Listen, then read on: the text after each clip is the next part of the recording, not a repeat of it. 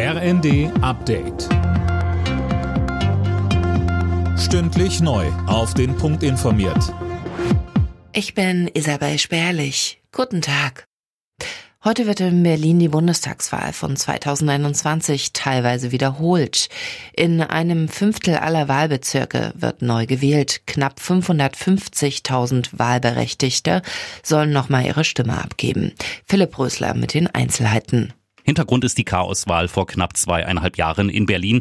Da hatte es lange Schlangen vor den Wahllokalen gegeben. Teilweise waren Stimmzettel falsch oder fehlten ganz. Deshalb hatte das Bundesverfassungsgericht angeordnet, dass die Wahl zum Teil wiederholt werden muss. Rein rechnerisch kann sich an den Machtverhältnissen im Bundestag aber nicht viel ändern.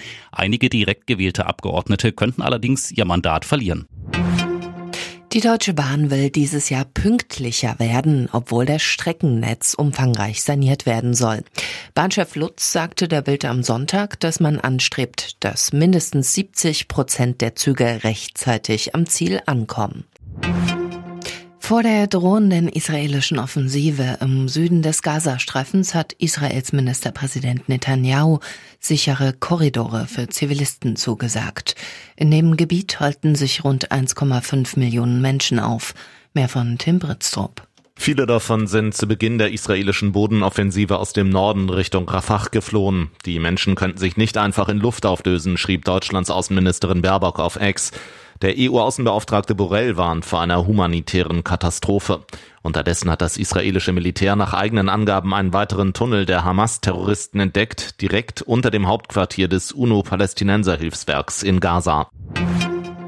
Italien hat erneut das Rettungsschiff Ocean Viking festgesetzt. Das hat die Hilfsorganisation SOS Mediterranee mitgeteilt.